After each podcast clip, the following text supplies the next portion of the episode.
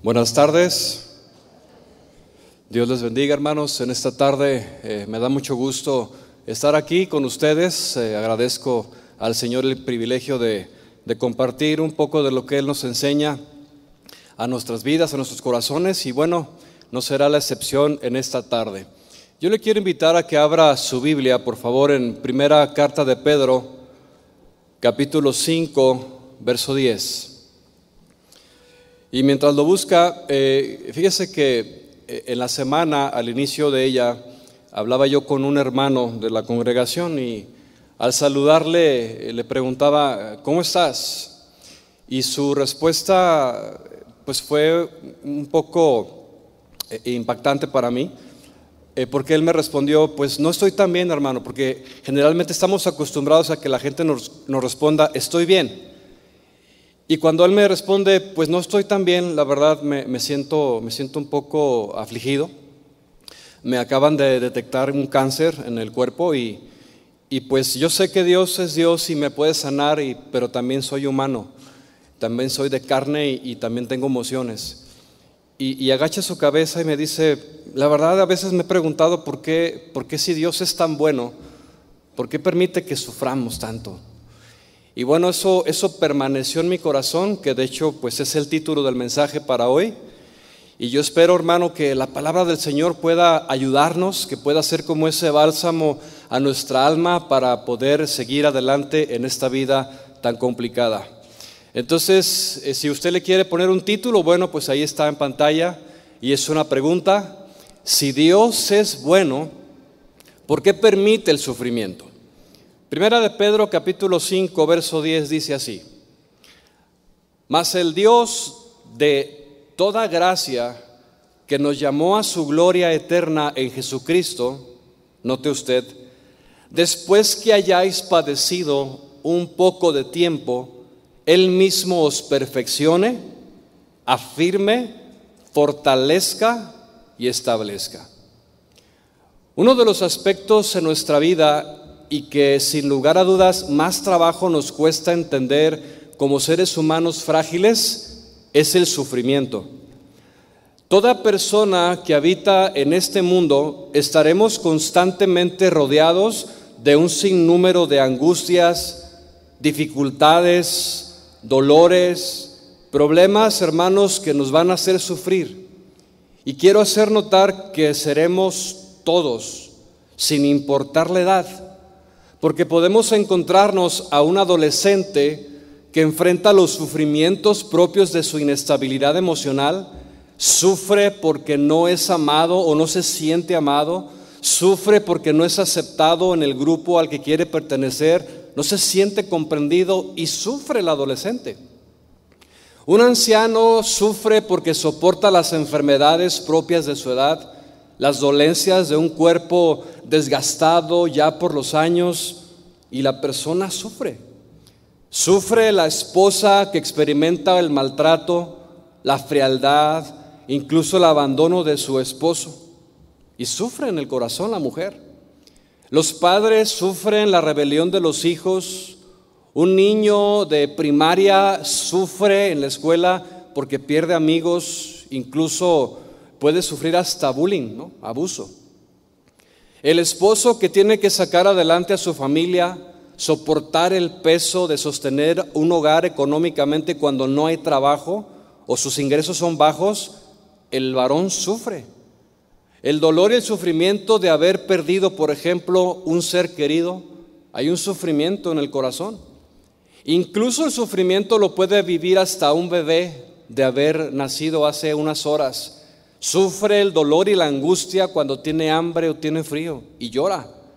De tal manera, hermanos, que todos sufrimos de distinta manera en diferentes niveles, pero todos sufrimos. Sin embargo, el problema no es el sufrimiento en sí, sino el entendimiento que tú y yo tengamos del sufrimiento. Hay una diferencia ahí.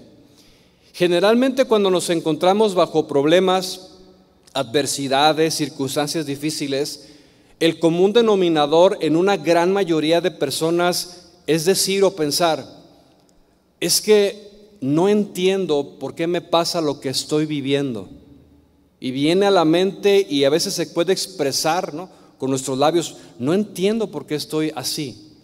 Pues precisamente, hermanos, por la falta de entendimiento podemos permanecer en ese pensamiento. ¿Y qué es lo que sucede? Puede cegarse el entendimiento. Incluso se puede dar en el corazón algún tipo de resentimiento, algunos hasta contra Dios, porque no entienden por qué están pasando las cosas.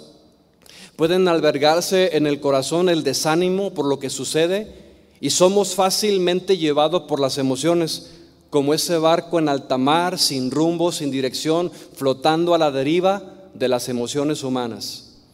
En cambio, una persona que conoce, que entiende correctamente lo que es el sufrimiento y el por qué sucede, bueno, esa persona tendrá más elementos más fundamentos sólidos para saber qué hacer cuando el sufrimiento llegue.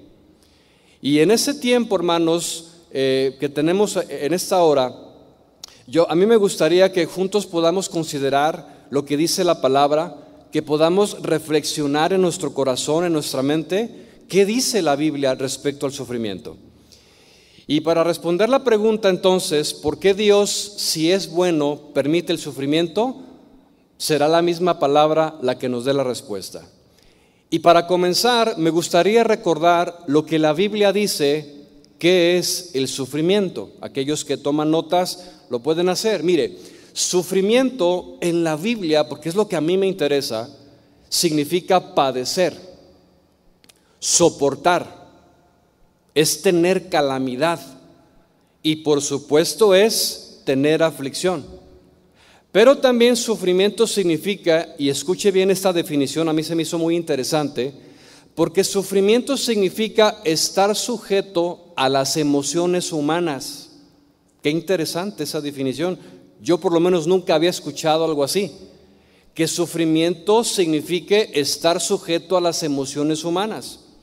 Porque efectivamente el sufrimiento que produce eh, eh, eh, en nuestro corazón, en nuestro ser, es totalmente humano y está controlado precisamente por nuestras emociones. Y es cuando comenzamos a experimentar tristeza, cuando sufrimos, salen las lágrimas de nuestros ojos, sentimos el desánimo, ¿quién no? Incluso hasta el cuerpo físico reacciona también. ¿De qué manera reacciona el cuerpo cuando nos afligimos? Bueno, no nos da hambre, algunos les da sueño, a otros pierden el sueño. Y son diferentes reacciones que el cuerpo humano manifiesta cuando viene una aflicción, una necesidad. Y son muchas las eh, expresiones que podemos experimentar que en sí mismas, hermanos, déjenme comentarle esto, las expresiones que le acabo de comentar no son pecaminosas en sí mismas. No hay pecado en el que tú te sientas triste, en el que tú llores, el que te dé sueño, el que te dé desánimo, no es pecaminoso. ¿Por qué? Porque esas emociones Dios las puso con el propósito de expresarnos. Si no imagínese usted y yo fuéramos como robots, no expresáramos, no lloráramos, no, no nos alegráramos, fuéramos este, así como los rusos, así fríos. No, Dios puso en nosotros las emociones humanas y qué bueno, porque a través de ellas también expresamos e- emociones para Él.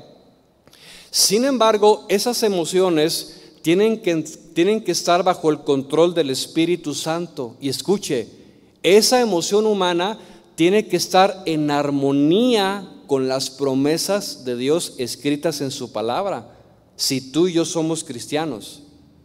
Ahora bien, Existen en las escrituras versículos que van a establecer verdades acerca del sufrimiento y que vamos a considerar en un momento más porque es lo que Dios dice, son los pensamientos de Dios.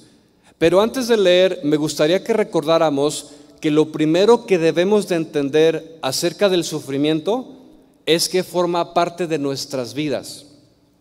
¿sí? No la vamos a poder evitar. El sufrimiento forma parte de nuestro caminar mientras tengamos aliento de vida. Y será tanto para el justo, pero también para el injusto. Será para aquel, para aquel, que, es, para aquel que es cristiano, pero también para quien no lo es. Es decir, que nadie va a estar exento de sufrir. No hay tal cosa como consentidos del Señor, ¿verdad? Para evitarlo. De hecho, hermanos, si nos damos cuenta, en la Biblia se registran todos los hombres, mujeres, ancianos y jóvenes que pisaron esta tierra, que caminaron al lado de Dios, sin embargo sufrieron. El que tú me nombres desde Adán hasta la fecha, hermanos. Incluso Jesús mismo sufrió, como hijo de Dios padeció. Y, yo me acordaba eh, respecto a esto una vez que estaba hablando yo con, con un ateo, según él, ¿verdad? decía, yo no creo en Dios y yo no creo en la palabra, que la Biblia, que fue escrita por hombres. Y en esa plática eh, eh, llegó a la conclusión, él dice, bueno, finalmente dice, yo no entiendo por qué Jesús sufrió de esa manera, no era justo. Le digo, pues no que no crees, pues. Fíjese usted bien, hasta el razonamiento humano natural de una persona puede, o sea, oye, si Jesús era el Hijo de Dios, ¿por qué sufrió también? Y bueno, para nuestro asombro y enseñanza misma de la palabra, dice que Jesús mismo sufrió en su humanidad, experimentó el quebranto, el padecimiento, que dicho sea de paso fue incomparable a cualquier otro padecimiento que cualquier ser humano haya sufrido, sufra o sufrirá después. Nadie ha sufrido más que Jesús, hermanos. Recordemos aquella noche en el huerto de Getsemaní, que entre paréntesis significa lugar de prensa. Jesús estaba orando al Padre y dentro de esa oración Jesús dice, Padre, si es posible, si en ti depende, si hay algo, Señor, si es posible, pasa de mí esta copa sin que yo la beba. ¿Por qué dijo Jesús esta oración? Porque dice la Biblia que Jesús estaba experimentando angustia, hermano. Dice, y su alma estaba angustiada. Y cuando vamos al libro de Isaías, nos dice que Jesús fue un varón de dolores, experimentado en quebranto. Esa palabra experimentado quiere decir que fueron muchas veces de tal manera que Jesús tomó experiencia en el padecimiento y en el sufrimiento.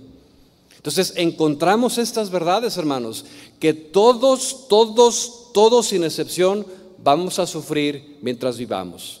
Vamos entonces ahora a ver algunas bases bíblicas eh, de lo que la Biblia dice respecto al sufrimiento. Y quiero comentarle que estas verdades que están en la Biblia echan por tierra, así facilísimo, todas aquellas eh, cuestiones o argumentos que las falsas doctrinas han hecho respecto a los cristianos. Ya ve, ahora Navidad les da por enseñar falsa doctrina y dicen que los hijos de Dios no debemos de sufrir, que no se deben de enfermar. Bueno, vamos a ver lo que la Biblia dice al respecto. Y acompáñenme por favor a Job capítulo 5, verso número 7.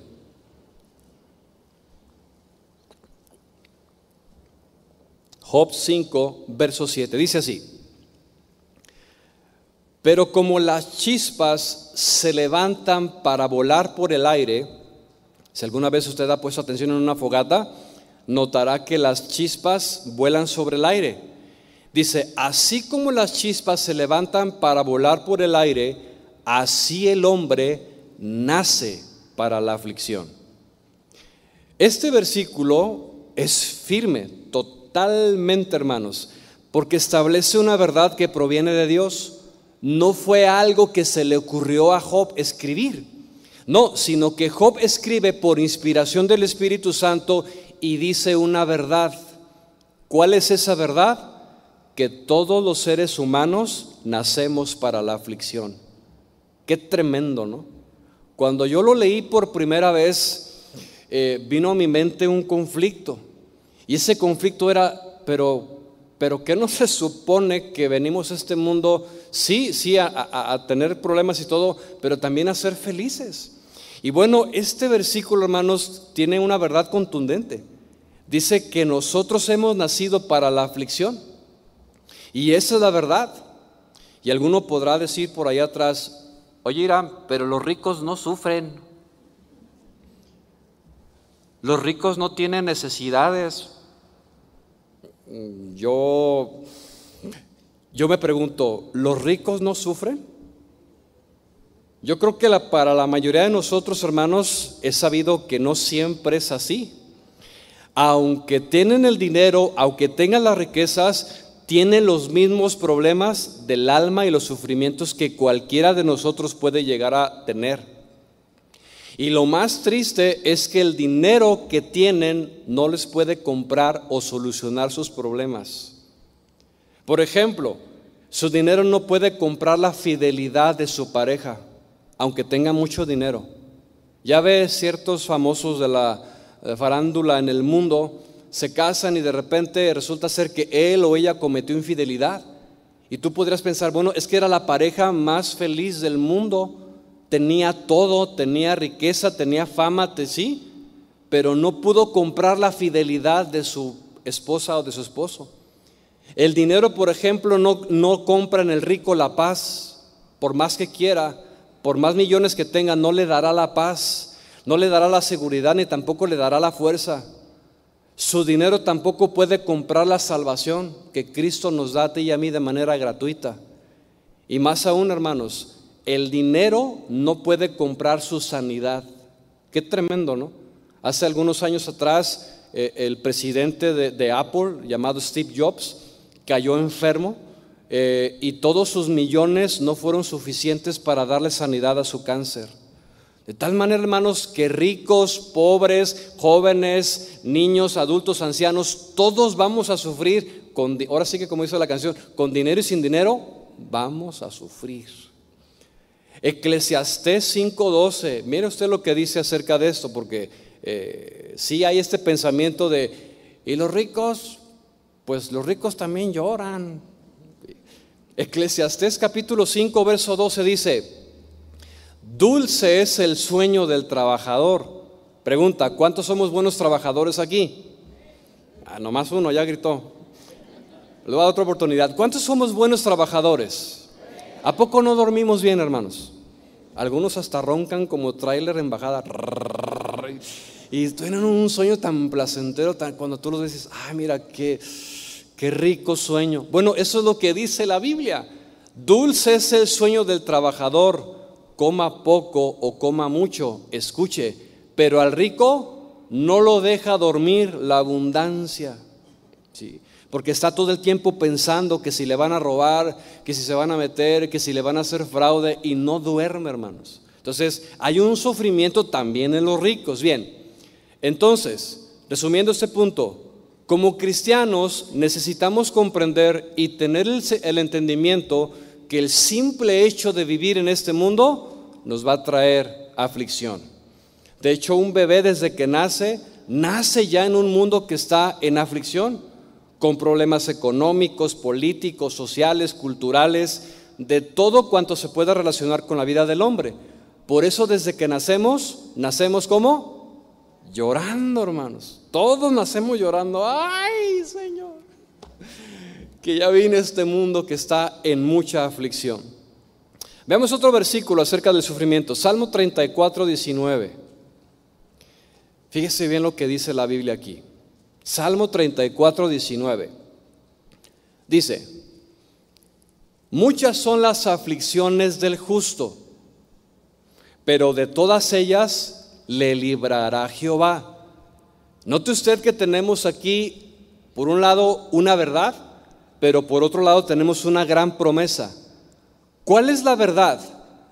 Que muchas son las aflicciones del justo. Pregunta, ¿cuántas son las aflicciones del justo? Dígalo fuerte. Muchas, hermanos. Muchas. No terminamos una cuando ya entramos a otra, ¿verdad? Como dice el refrán popular, ya no siento lo duro sino lo tupido, ¿verdad? Porque estamos en una cuando llega otra, pero sin lugar a dudas experimentamos en ciertas maneras eh, eh, tiempos de paz y lo disfrutamos, pero no se emocione mucho porque ese tiempo de bonanza, de felicidad, durará tal vez muy poco porque sin lugar a dudas vendrá otra aflicción muy diferente. Y es importante que tú y yo entendamos esto, hermanos. Y vamos a pensar de una manera eh, muy sencilla para resolverlo de una, de una forma sencilla también. Pregunta, ¿usted y yo vivimos en el cielo o en la tierra? ¿En, dónde? en la tierra, ¿verdad? A menos de que hubiera aquí algún ángel entre nosotros que nos ha visitado para ver cómo está el servicio, ¿verdad? Pero no, la mayoría, sí, todos somos terrenales, hermanos, y vivimos en la tierra. Por lo tanto, si vivimos en la tierra, la respuesta es obvia, ¿qué somos? Terrenales. ¿A qué estamos sujetos? A lo terrenal, hermanos. Entonces, si estamos en esta vida, si estamos en esta tierra, vamos a estar sujetos a las aflicciones y a las circunstancias propias de la vida. Y nadie va a poder cambiar eso. Por más que confiese que es hijo del rey, por más que decrete que son prósperos y que nadie les podrá hacer frente todos los días de su vida, hermanos, la Biblia no se puede contradecir a sí misma. No se puede. No podemos ajustar nuestros pensamientos a los pensamientos de Dios. Y la Biblia no puede negar una verdad y nos dice que muchas son las aflicciones del justo. Por lo tanto, hermanos, todos vamos a estar expuestos a las enfermedades de todo tipo, todos, que puede ir desde una simple gripe, te puedes caer y raspar, te puede dar COVID, puedes tener una eh, deficiencia renal, algo puede pasar en tu hígado, en tus pulmones, y bueno, puede venir hasta una enfermedad tan grave como lo es el cáncer. O incluso puede haber hasta enfermedades raras y extrañas que ni siquiera los médicos saben qué es.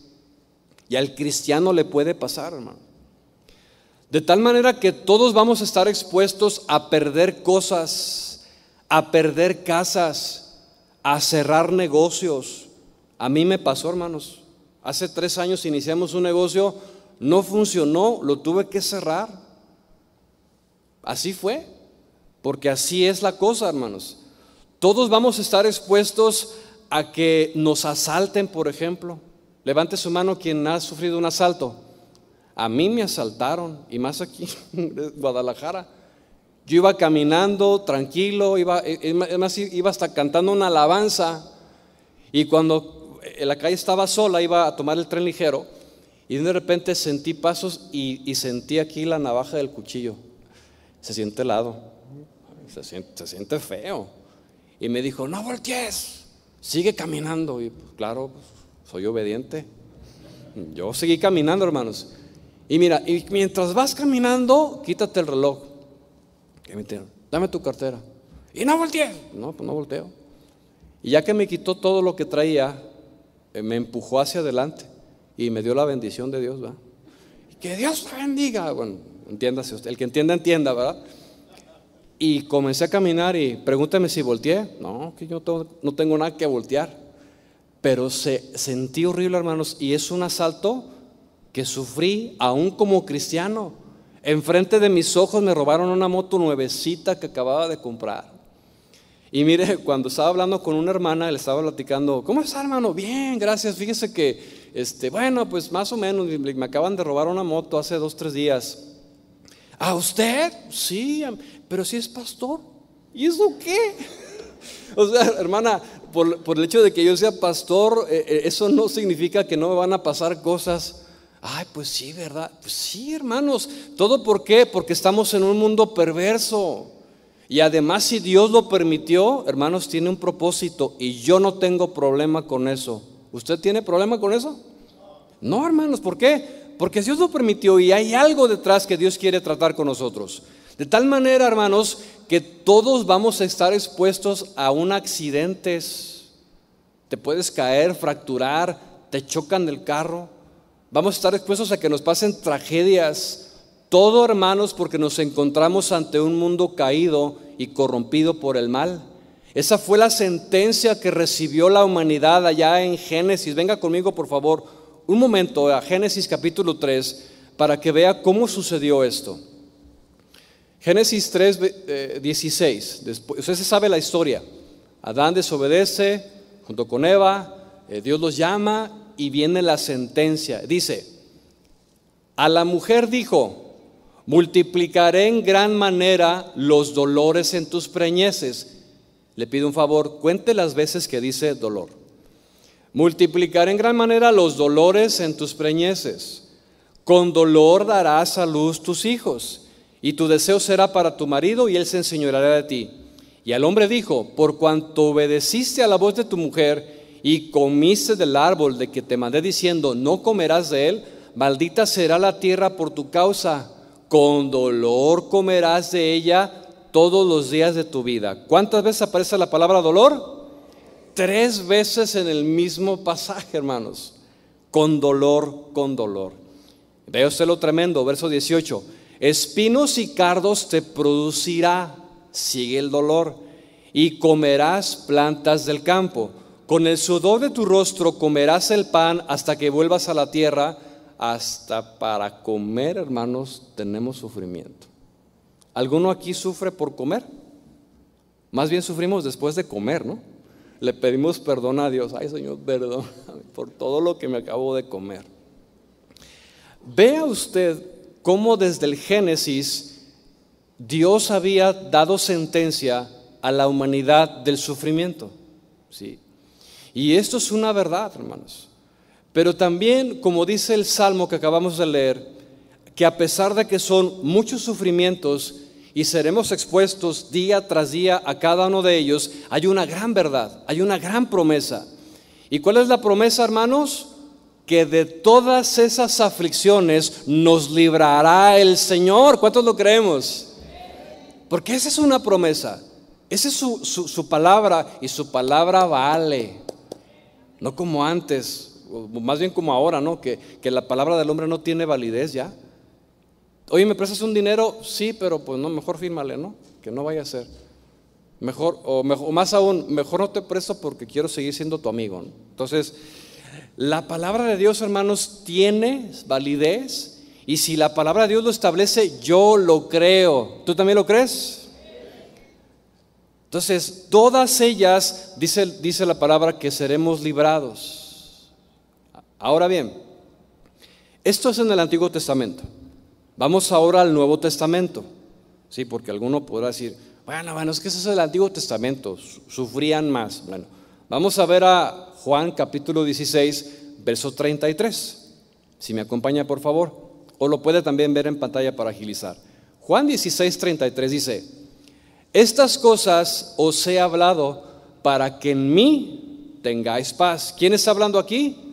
Jesús. Dice, pasaje conocidísimo, en el mundo tendrán aflicción, pero confiad, yo he vencido al mundo.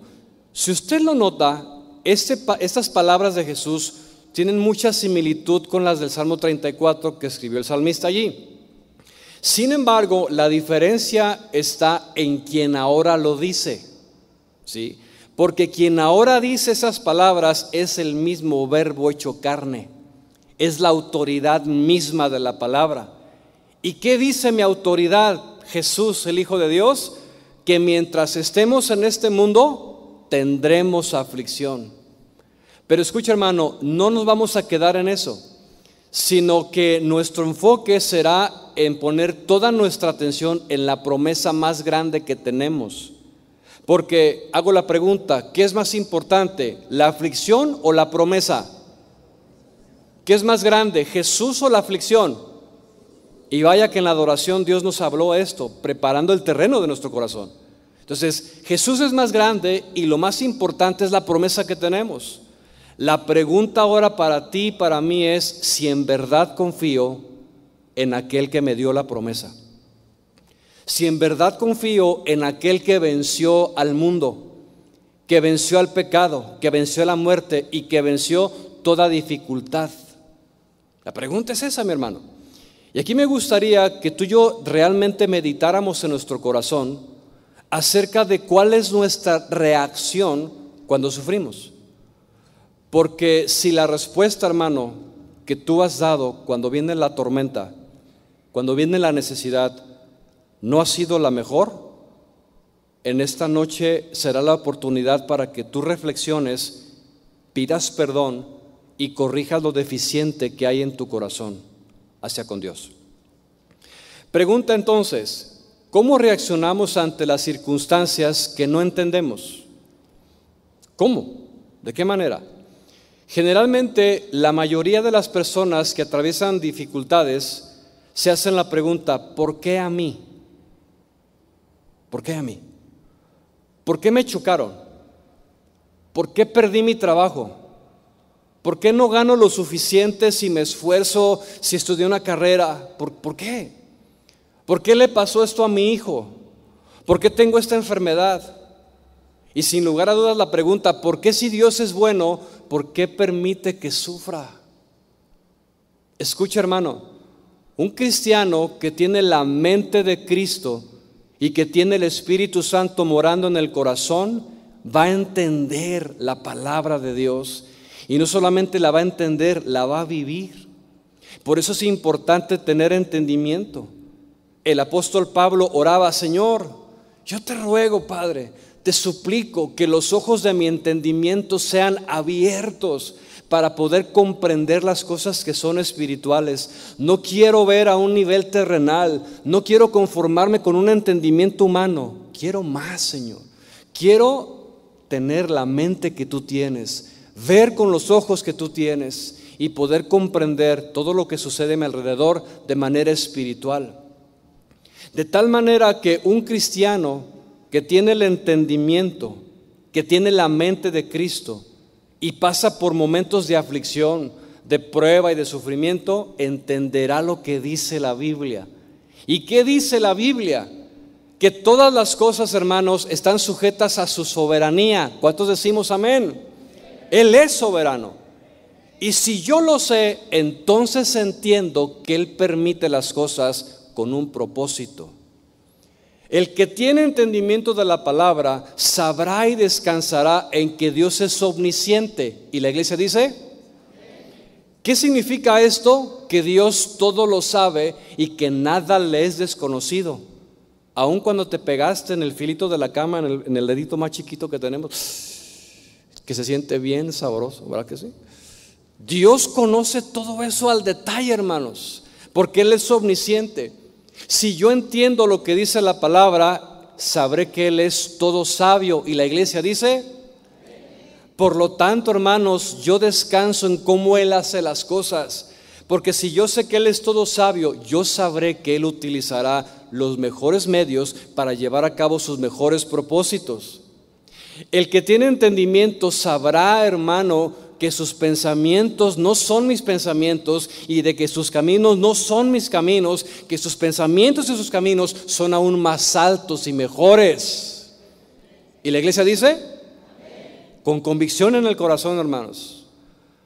Por lo tanto, me puedo dar cuenta con estas breves declaraciones que mi perspectiva como ser humano acerca del sufrimiento es muy diferente a cómo Dios lo ve dista demasiado, hermanos. Él está en las alturas, yo estoy abajo, en la tierra. Y cuando yo quiero hacer algo, tengo que subir a, donde está Dios, no bajar a Dios a mi nivel. Yo tengo que aprender a subir, a remontarme, como dice la Biblia, como el vuelo, como las águilas, y ver los, los problemas, las dificultades, como Dios los ve, por arriba, hermanos, de las circunstancias, no a un nivel terrenal. Y cuando tú y yo lo entendemos, nuestra perspectiva cambia, es muy diferente. De tal manera, hermanos, que cuando vengan las cosas difíciles, sepa mi alma que fue Dios quien lo permitió. Y si Él lo permitió, es con un propósito. Venga conmigo, por favor, y vea lo que dijo Job en el capítulo 1, verso número 20. Un hombre que usted se sabe la historia, que no fue cualquier persona, y yo pienso que después de Jesús es el hombre que más ha padecido en la historia de la humanidad. Ve usted Job capítulo 1, verso 20.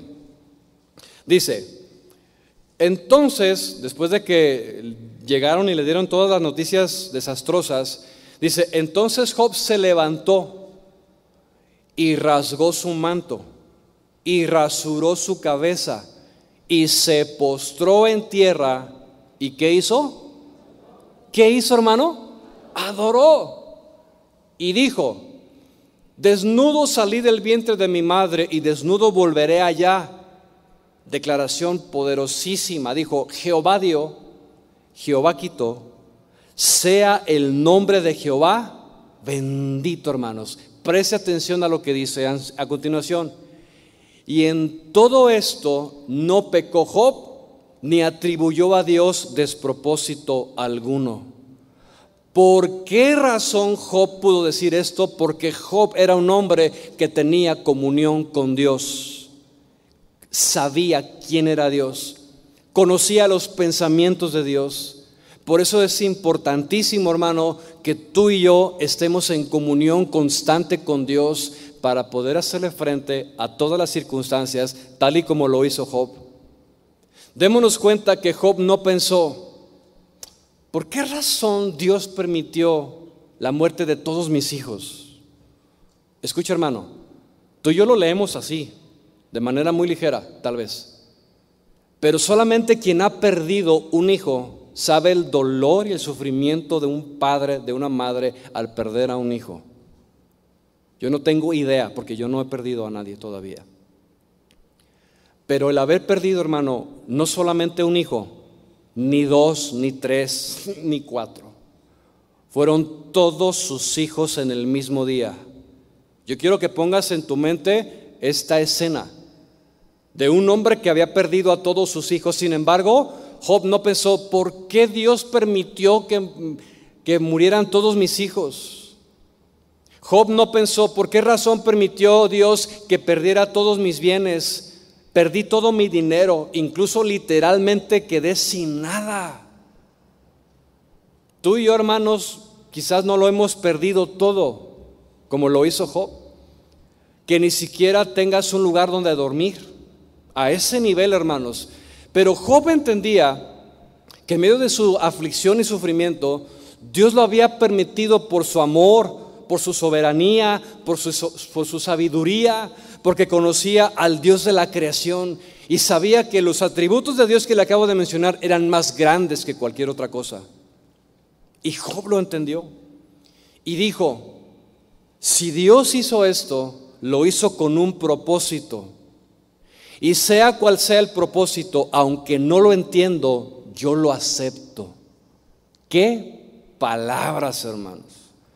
Estas palabras yo lo acepto cualquiera que sea la circunstancia que Dios haya permitido, hermanos, no puede venir de un corazón ligero. El que una persona pueda decir, yo conozco a Dios y acepto su voluntad y su soberanía, indudablemente tiene que venir de un corazón que ama a Dios sobre todas las cosas. Y que por amor a Dios acepta su voluntad, sea cual sea. Yo me pregunto si tu corazón es así. A tal nivel, hermanos, que las circunstancias que tú y yo estás, viviendo, que lo que vivamos, hermanos, aceptemos la voluntad de Dios por amor. Porque en el momento en el que alguien reniegue de su trabajo, ay, es que ya me cansé, que esta ciudad ya me tiene tan enfadado, yo quisiera vivir en otro lugar, y no entiendes las cosas que pasan, entonces no hay un corazón agradecido. Por lo tanto, no hay un corazón que ama a Dios.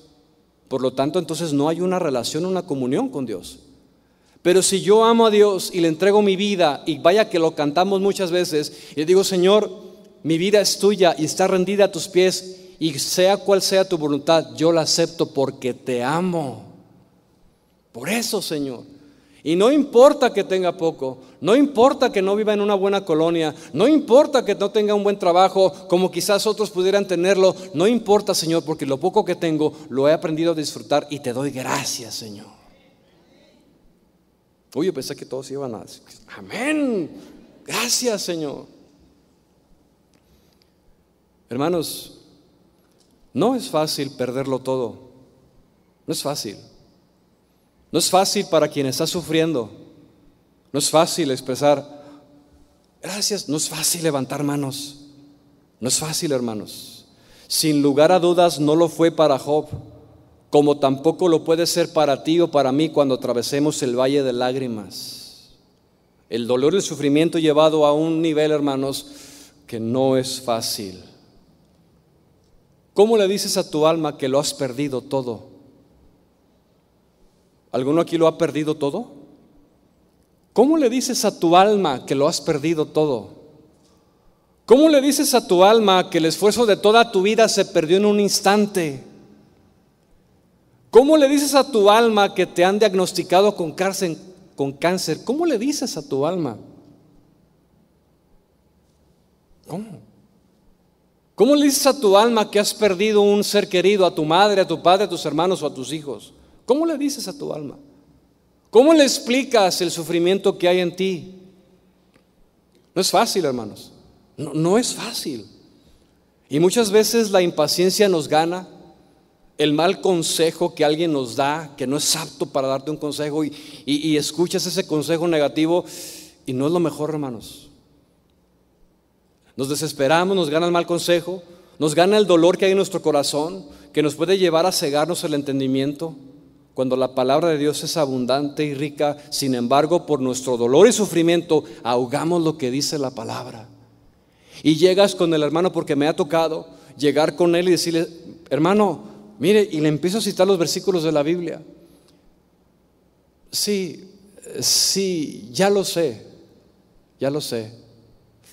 Yo, entiendo el dolor, pero también hay que entender el otro lado. O sea, si ya lo sabes, entonces apropiate esa palabra, apropiate de ese versículo y levántate en el nombre de Jesús con las promesas que Dios nos da en su palabra, hermanos.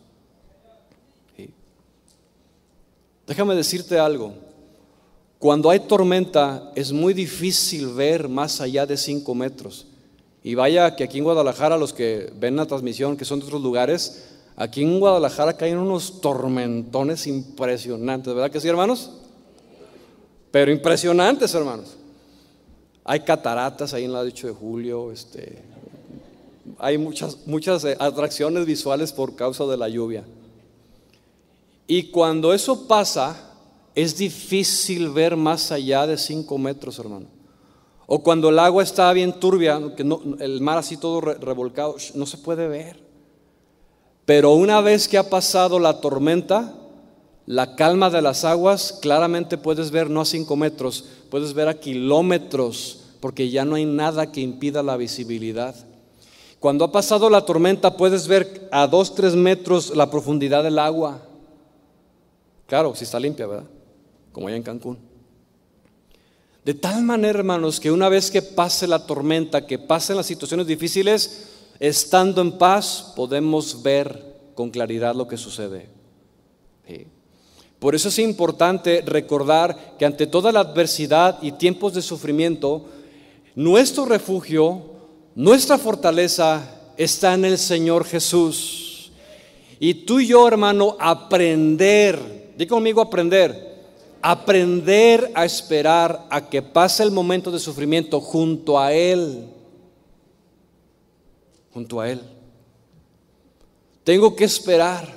Así como esa ave, ese pajarito que, que posa en un, en un árbol debajo de una casa para cobijarse sobre la tormenta y espera que pase, así se espera de nosotros, hermanos que tú y yo aprendamos a esperar a que pase la tormenta al lado de nuestro Señor.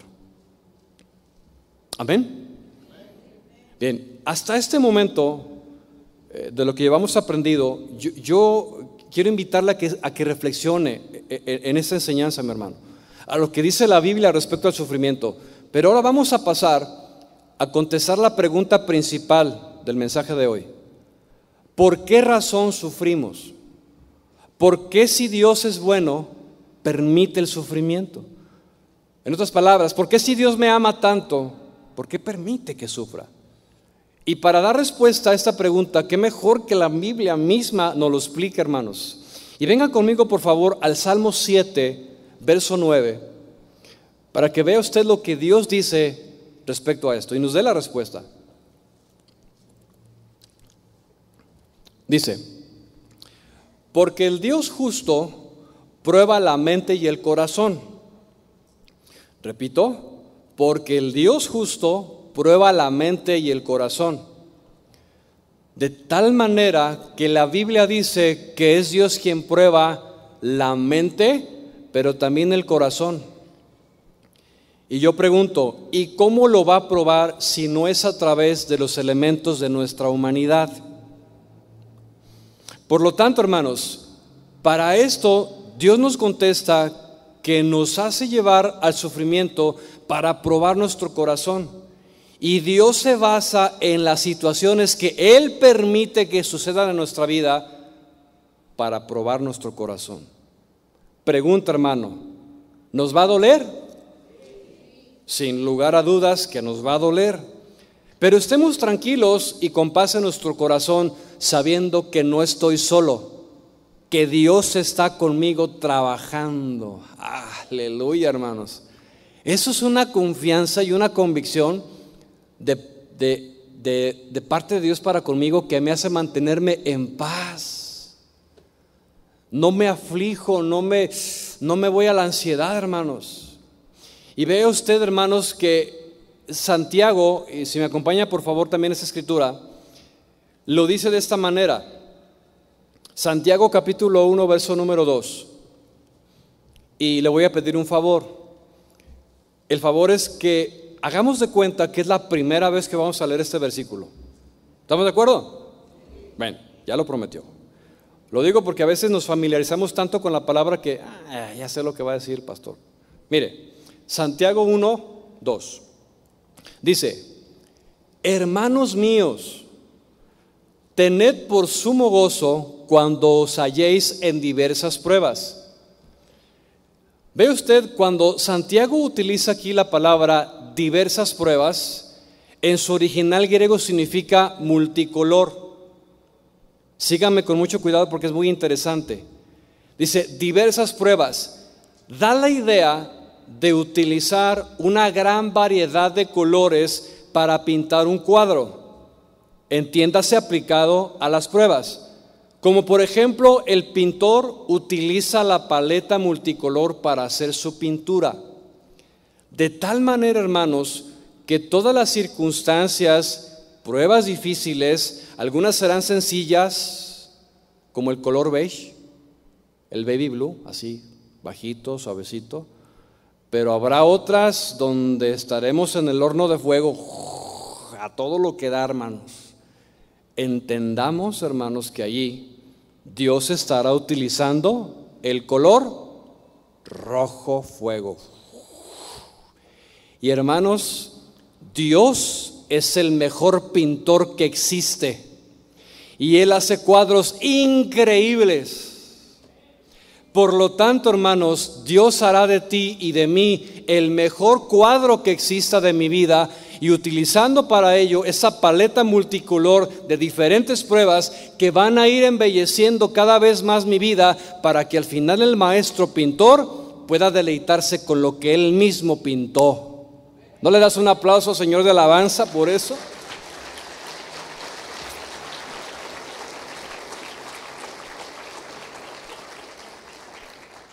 El mejor pintor que existe los mejores cuadros los hace Dios, hermanos.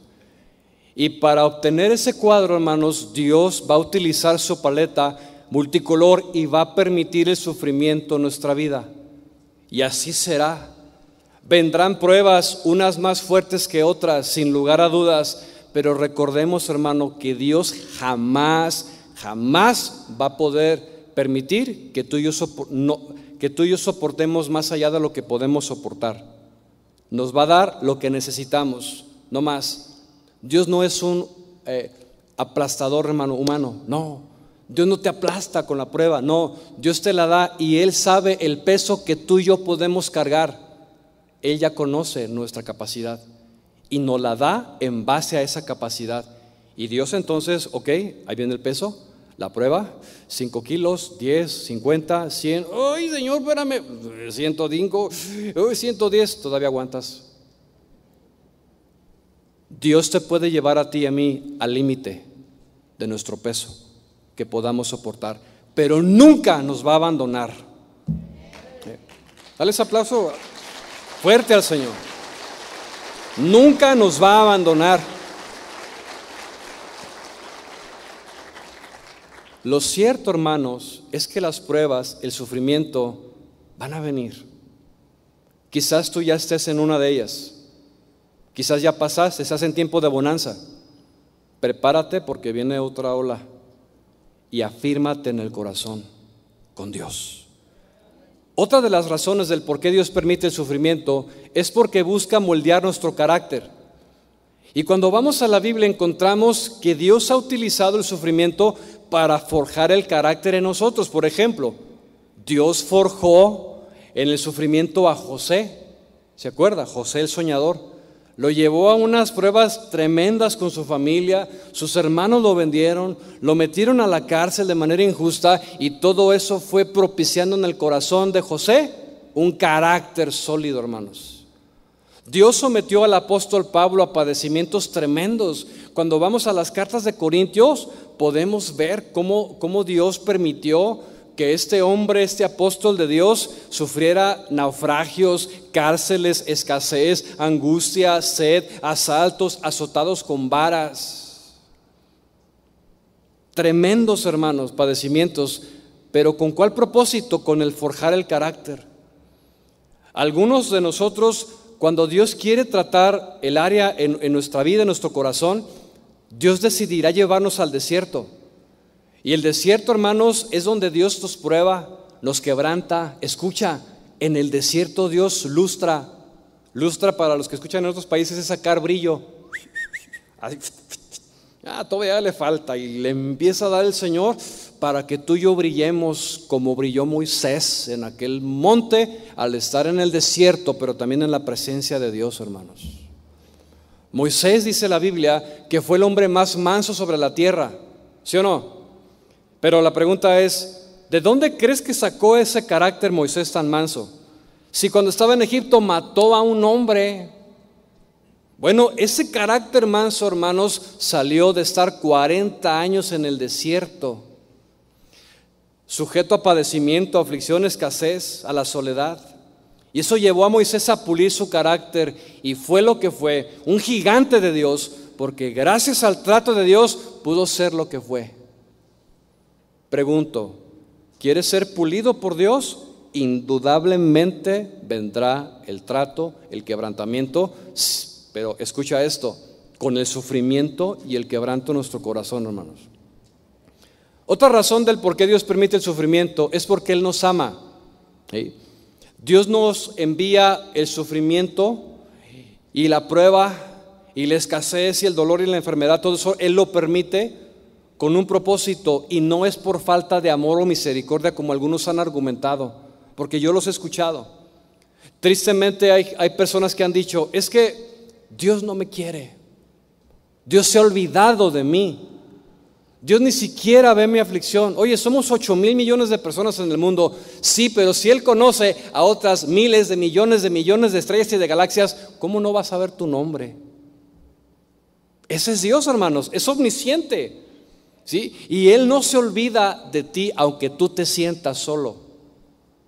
Porque si dices eso, es porque te sientes solo. Porque sientes que Dios no te escucha. Yo pregunto, ¿Dios nos, Dios nos escucha, sí o no? Claro que nos escucha. Pero hay gente que dice, es que si Dios me amara tanto como dices, no lo hubiera permitido jamás. Y déjeme decirle que esa es la tendencia natural del ser humano. Pero, ¿qué dicen las escrituras, hermanos?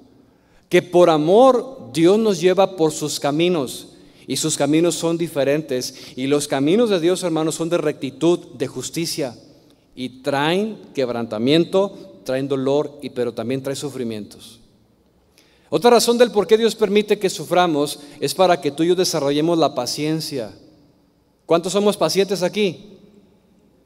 Ah, como que sí, como que digo, no digo. ¿Cuántos queremos aprender a ser pacientes? ¿Sabe usted qué se necesita para aprender a ser paciencia? Pues no, pues no le va a gustar, hermano. Mejor no hubiera dicho nada. Dios quiere que tú y yo desarrollemos paciencia. Escucha eso, sea bien interesante y es bien importante. Dios quiere que desarrollemos la paciencia por medio de las pruebas y el sufrimiento porque sin paciencia no se puede heredar las promesas de Dios. Lo voy a repetir. Dios quiere que tú y yo desarrollemos paciencia porque sin paciencia no se pueden heredar las promesas de Dios. ¿De dónde sacas esto, Irán? En la carta a los hebreos, por cuestión de tiempo ya no lo voy a leer completo, pero venga, vea usted eh, Hebreos 10:35, quien lo alcance a leer, está bien. Hebreos 10:35 dice lo siguiente, no perdáis pues vuestra confianza, que tiene grande galardón, porque os es necesaria la paciencia, porque habiendo hecho la voluntad de Dios, obtengáis la promesa. ¿Ya lo notó? Hello. Que necesitamos la paciencia, hermanos, para poder heredar la promesa de Dios. Y solo quien permanece firme, quien soporta la prueba, quien resiste con paciencia, recibirá la promesa de parte de Dios. Así que hermanos, en medio de la aflicción, tengamos paciencia. ¿Y qué es paciencia? Es tener resistencia, es perseverar, es aguantar. Y le voy a compartir algo que encontré cuando estaba estudiando el tema. Y cuando me fui al significado de la palabra paciencia, en uno de sus significados originales significa aguantar alegremente. De tal forma que usted y yo debemos de ser felices y alegres aguantadores. Nada más diez. ¿Cuántos felices y aguantadores alegres hay aquí? Pero no lo diga por una emoción, hermano. Porque cuando venga la prueba, ya quedó grabado aquí en los videos del Señor, que vamos a ser felices y alegres aguantadores, hermanos. Que tengamos una actitud de alegría. ¿Sabe por qué? No es porque, ay, sí, ay, me voy a reír, ay, qué gozo. No, es porque es mejor, hermanos, estar con un corazón contento y alegre al pasar la prueba, porque ese es el carácter de Dios y es lo que Él espera de mí. Que mientras venga la circunstancia difícil, hermano, podamos soportar, perseverar, tener resistencia, pero con alegría en nuestro corazón. Salomón dijo allá en Proverbios capítulo 15, verso 17, el corazón alegre hermosea el rostro, mas por el dolor del corazón el espíritu se abate.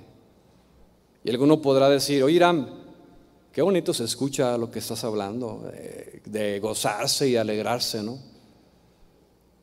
Pero ya te, una vez me dijo un hermano, ya lo quiero ver, hermano pastor, el día que usted padezca lo que yo padecí porque usted no tiene ni idea.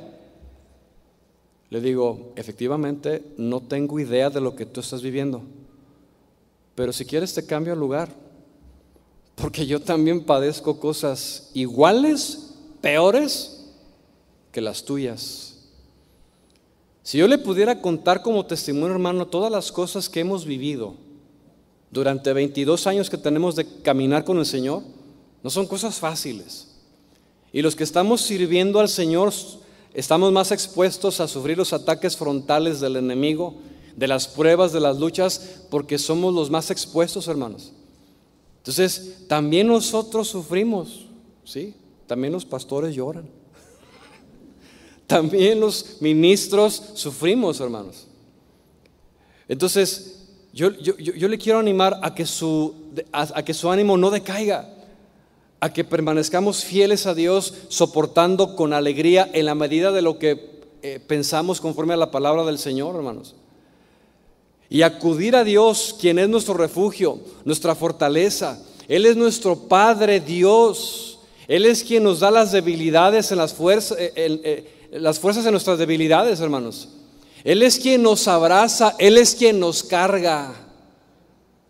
No sé si usted ha escuchado aquella anécdota basada en un cuadro donde se puede apreciar la arena y la playa y va Jesús caminando y solamente hay un par de huellas. Y dice, ¿cuántos lo, lo han visto eso? La mayoría. Y, el, el final es, yo te venía cargando, dice Jesús, en medio de las circunstancias difíciles. Pero eso es cuando tú y yo decidimos en nuestro corazón acudir a Él que nuestro refugio y nuestra fortaleza provengan de Él. En ese tiempo de oración, hermano, de intimidad, cuando sientas que ya no puedes más, dobla tu rodilla. Busca al Señor en donde estés. Dile, Señor, no puedo más. Ayúdame. Y Dios te va a ayudar porque jamás deja caído a alguien. Dios siempre levanta al necesitado. Y su espíritu y su palabra, hermanos, nos van a infundir el aliento que necesitamos para seguir adelante. Amén. Por último, Dios nos envía el sufrimiento para que seamos consolados y también consolar a otros que están en debilidad. Seguramente te ha pasado que has vivido algo muy difícil, lo pasas, lo superas con la ayuda de Dios y más tarde encuentras a alguien que está sufriendo lo que tú ya pasaste.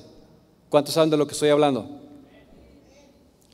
Y cuando tú te encuentras con otra persona que, está viviendo lo que tú ya viviste, puedes llegar con toda libertad, con toda confianza, abrir la palabra de Dios y ministrarle con autoridad porque tú ya viviste lo, lo que está viviendo ese hermano. Y entonces puedes ministrar a otros conforme a lo que tú y yo ya vivimos, hermanos. Esto es lo que la Biblia dice respecto al sufrimiento. Esas son las respuestas a esa pregunta. ¿Por qué si Dios es bueno, permite el sufrimiento? Espero, hermanos, que esta palabra haya traído entendimiento a nuestra vida, haya alumbrado los ojos de nuestro entendimiento y que no solamente nos quedemos en un nivel de oidores, que nos apropiemos la palabra que hemos aprendido y caminemos en fe, hermanos, dependiendo de Dios, sabiendo que Él está con nosotros. ¿Cuántos dicen amén? ¿Le puedes dar un aplauso de alabanza al Señor? Porque Él está con nosotros. Le invito a que se ponga de pie, por favor. Vamos a orar al Señor.